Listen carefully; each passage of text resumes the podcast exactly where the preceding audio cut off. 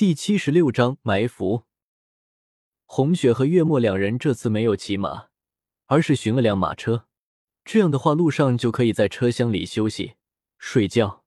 此时，两人并肩坐在马车驾车的位置，驾着车，一路有说有笑，好不快活。两人计划着到了江南了，可以做些什么，憧憬着今后的生活该如何规划。也许是太放松了，才没有发现路边埋伏的贼人。两人正说笑着，只见路边凭空出现了好几个黑衣蒙面人。月末唰的一声抽出剑，红雪还没清楚招式，就见黑衣蒙面人悉数倒在了地上。不只是墨儿的功夫太好，还是安排这些蒙面人的幕后之人太弱智。红雪走到倒在地上的蒙面人边上，上下搜了一下。没有发现什么异常，难道是平常的盗贼想要抢劫过路人的财富？可是有感觉不太像，平常的盗贼何须蒙面啊？这时看见其中一个黑衣人的衣服里滚落一锭银子，红雪走过去捡起这锭银子，拿给墨儿看了。墨儿，看来宫中的人已经知道了你我的行迹，只怕我们早就被人盯上了。红雪拿着那锭银子，那可不是一般的银锭，那是皇宫中专用的银锭。墨儿若有所思，皇上对我的成见还真是深，我还没过几天安稳日子，他就不乐意了。只是他未免也太小看我了，竟然派这些不成气候的人来杀我。呵呵，可笑。红雪四处看了一下。我们在明，他们在暗，只怕我们是逃不掉了。倒不如安下心来，等着他们现身好了。于是二人重回马车，可是这一次却没有刚才那样自由洒脱了。马车缓缓行驶起来，只是二人都不知道此次的江南之行能否顺利到达。每个人心中都有一个或者多个小小的梦想，可是之所以称它为梦想。因为他实现的几率是多么的渺小。终于，当红雪和赫连月末行之临近江南的一处小镇时，被一队宫内特有的侍卫拦住。莫将军，皇上有旨，莫月将军戍边有功，请速回京城接受封赏。带头的侍卫传达完皇帝的口谕，看了一眼定在原地，对圣旨不理不睬的莫将军说。莫将军若执意不肯回京的话，那就恕我等无礼了。说着，众侍卫一起拔出佩剑。月末这才冷冷的看了他们一眼：“凶悍的胡人我都不怕，就你们几个也想在我面前叫嚣，简直是活得不耐烦了。我等身负皇命，就算是死在你手上，也要把你带回京去。还请莫将军不要为难我们。”月末有些不耐烦。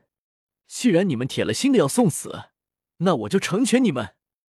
说着就要拔剑，这时红雪按住他拔剑的手，说：“木儿，你杀了他们几个有什么用？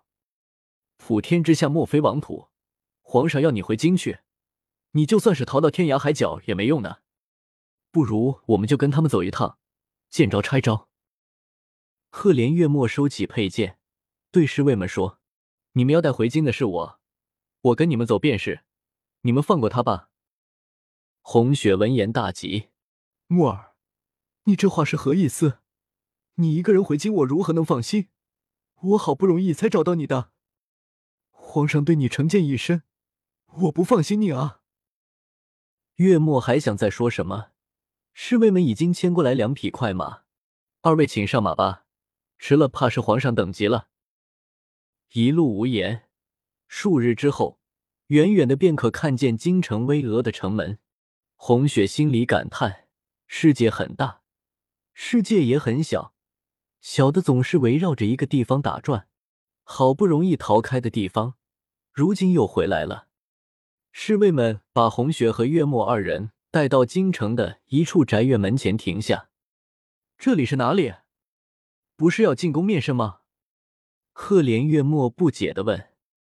此时，宅院的大门打开，一个月白色长袍的男子施施然从里面走了出来。不用进宫面圣了，就在这里面圣吧。侍卫们见皇上突然出现，连忙跪下行礼。皇帝看了一眼那几个风尘仆仆的侍卫，笑着说：“差事办得不错，回头重重有赏。现在你们都回去吧。”侍卫们叩头谢恩，然后一起退下。赫连月白想拍拍赫连月末的肩膀，月末往边上稍稍一躲，他的手便落了空。赫连月白随即笑了一下，看一下朕赐给你的将军府，可还满意？说着，转身往宅院深处走去。赫连月末和红雪不得不跟上去，好歹人家也是一国之君，也不能太不给面子，不是？走到宅院里的一处亭子前面。赫连月白停了下来，走到亭子中央的石桌边上，撩起衣袍，在小石凳上坐了下来。石桌上面赫然放着一个明黄色的卷轴，不是圣旨是什么？赫连月白拿起那道空圣旨，递给赫连月末：“木儿，你戍边有功，想要什么赏赐自己写吧，朕绝不会小气。”月末瞥了圣旨一眼，眼底一抹冷笑闪过。当初不知是谁说的不认我这个臣子，如今又这样的礼待于我，皇上不如打开天窗说亮话，直接说出你的真实意图吧。我就是再不济，也不是凭着这小恩小惠就能打动的人。弟弟，你想多了。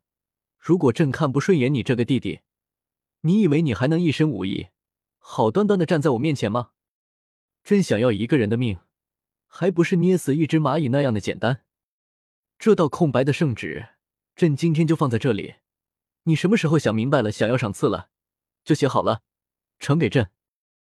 赫连月末生气的抓起那道圣旨，像抓着一个很让人恶心的东西似的，一下子扔出去很远。我赫连月末的命是自己挣回来的，不要说那些哄小孩子的话，好像我欠你多大恩情似的。